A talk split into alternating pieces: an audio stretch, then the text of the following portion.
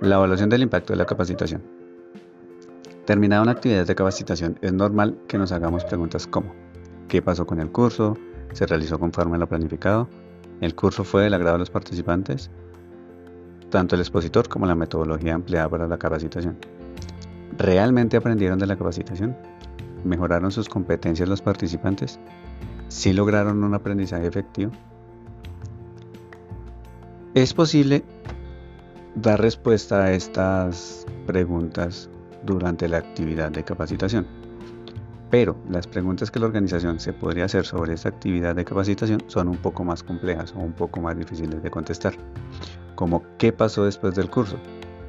Si terminada la actividad de capacitación y los trabajadores retornan a sus puestos de trabajo, ¿realmente mejoró el desempeño?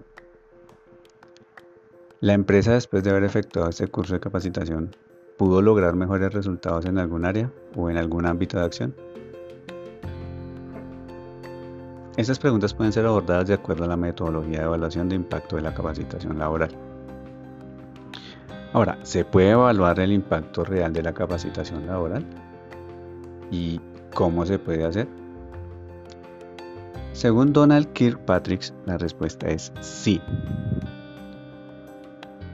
Él fue profesor de la Universidad de Wisconsin, también fue presidente de la Asociación Norteamericana para la Capacitación y el Desarrollo. Él en 1959 publicó sus estudios que le valieron el doctorado. Kirkpatrick posteriormente publicó en 1975 el primer libro sobre evaluación de programas de capacitación laboral. Aquí responde la pregunta de cómo se puede hacer. Él diseñó la metodología para evaluar el impacto de la capacitación.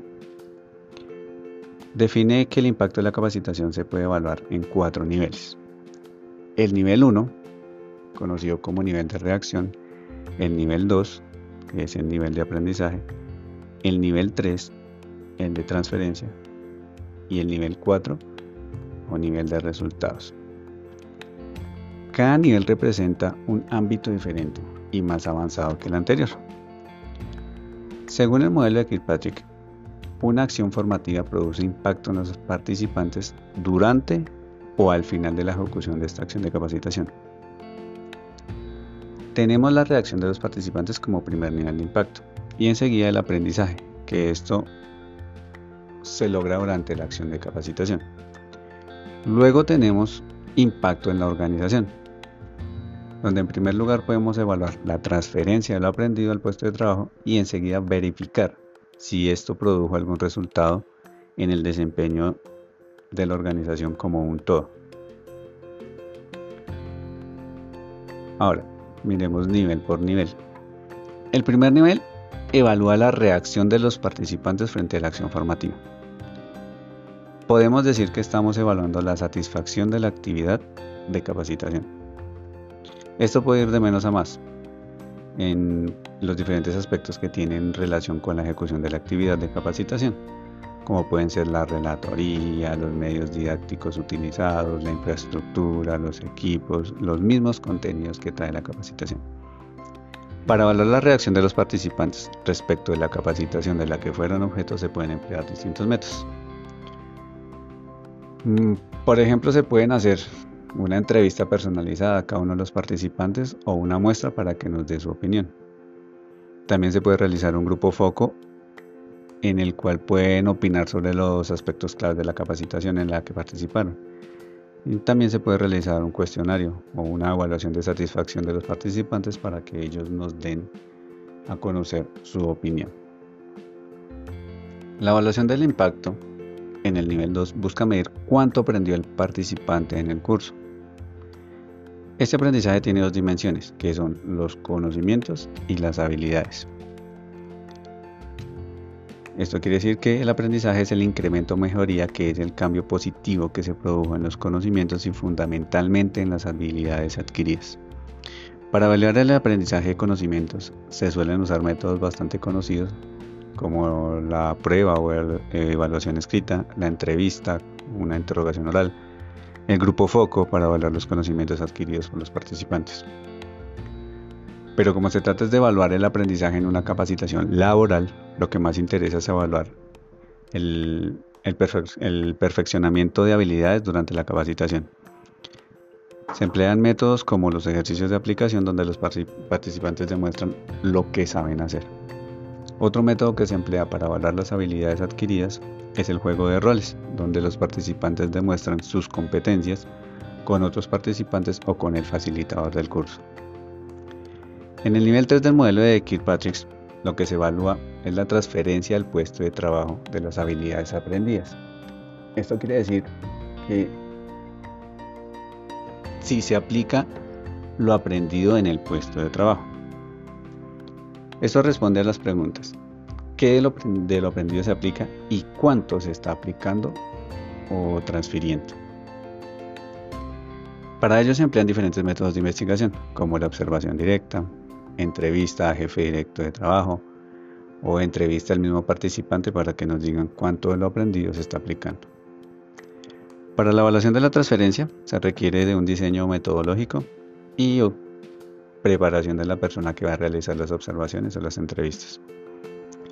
Otro método para evaluar la transferencia es el cliente incógnito, el cual se puede aplicar cuando el participante tiene contacto con clientes externos a la organización. En este método el cliente incógnito va a ser un observador y va a emitir un informe donde nos dirá cuánto de lo que debía ser aplicado realmente se realizó. El nivel 4, que es el nivel de resultados, responde a la pregunta si la capacitación produjo efectos positivos en aquello que motivó la realización, la de acción de la capacitación.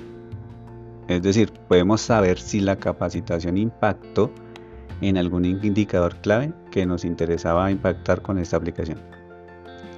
Para medir el impacto de la capacitación se emplea el análisis estadístico de indicadores de gestión. Para ello debemos definir cuál es el indicador que debemos mejorar. Aquí realizamos una medición antes de la formación, luego realizamos la capacitación y nuevamente realizamos una medición después de la formación. Lo que realizamos a continuación es una resta donde determinamos la diferencia entre el antes y el después de la capacitación. Aquí nos podemos enfrentar a algunas dificultades que pueden ser un efecto como una modificación en un indicador que este altere el resultado de distintas cosas. Podemos citar el ejemplo de un indicador de ventas, que este pudo haber sido alterado por una reducción del precio, en alguna campaña publicitaria.